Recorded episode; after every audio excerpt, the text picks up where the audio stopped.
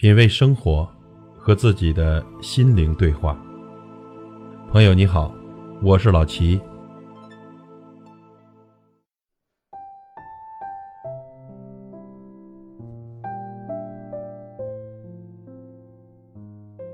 在很多人的想象中啊，这老板的生活多半是开豪车、住豪宅、吃香的喝辣的、灯红酒绿、为所欲为。而网络上一些人的花式炫富，更是坚定了人们的这一想象。然而，事实果真如此吗？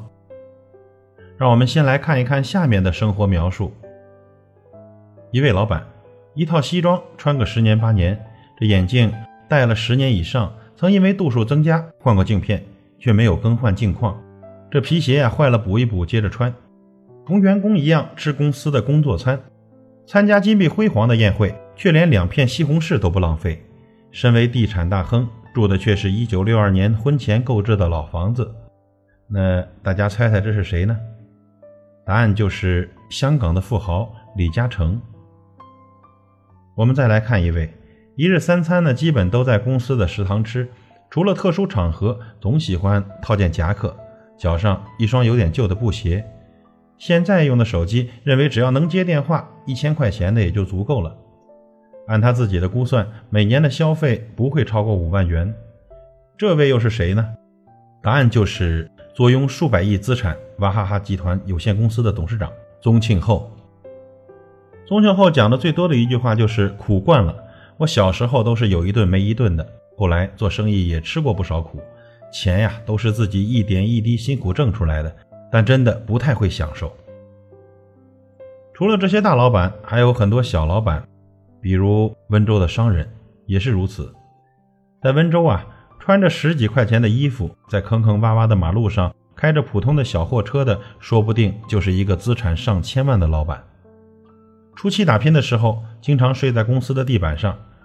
吃饭的时候，我们听长辈说的最多的是，过去有些温州人一小块油豆腐就能下一碗米饭。怎么吃呢？把油豆腐夹起来，蘸点酱油，吃一点点就放下。扒几口米饭，再夹起来蘸点酱油，吸两下，再扒几口米饭。等到米饭吃完了，再把那块油豆腐吃掉。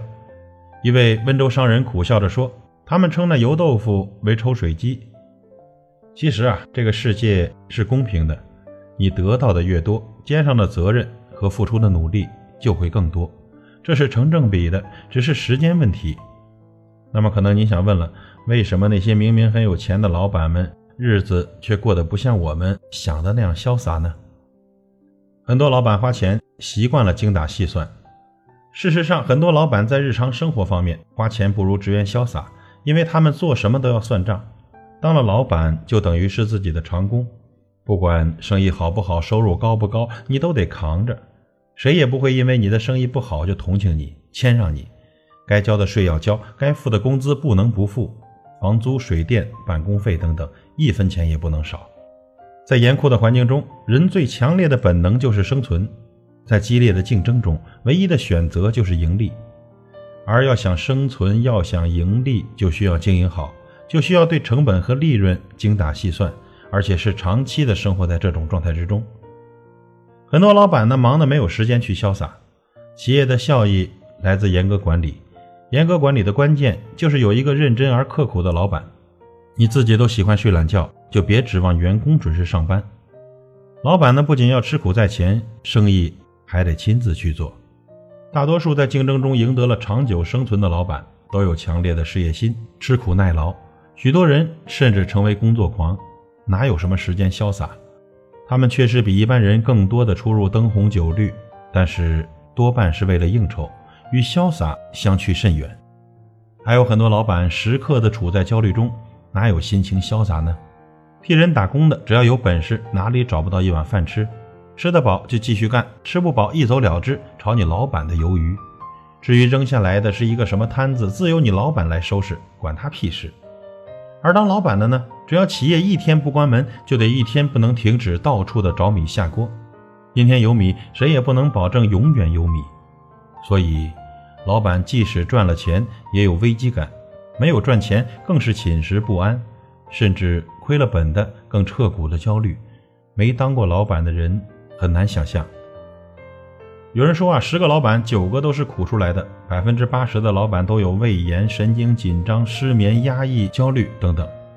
老板都是以生命搏事业，还有很多老板肩上的责任让他无法去潇洒。举个例子，卢茨从河里叼住一只鱼，鱼说：“你如果肚子饿，我宁愿让你吃了。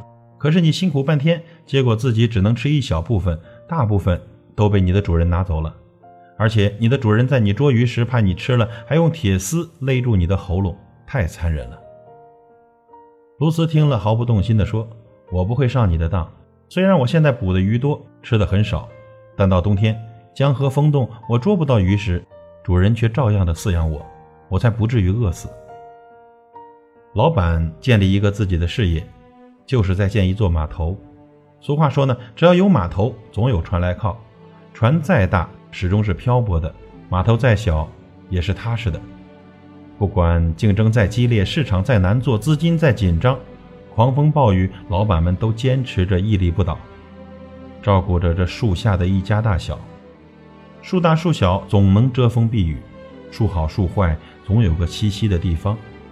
所以各位朋友，请多一份理解，请对你的老板好些吧。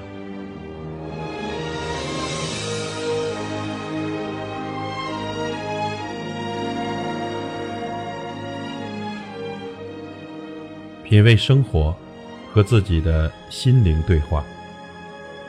感谢您的收听和陪伴。如果您喜欢我的节目，请推荐给您的朋友。我是老齐，再会。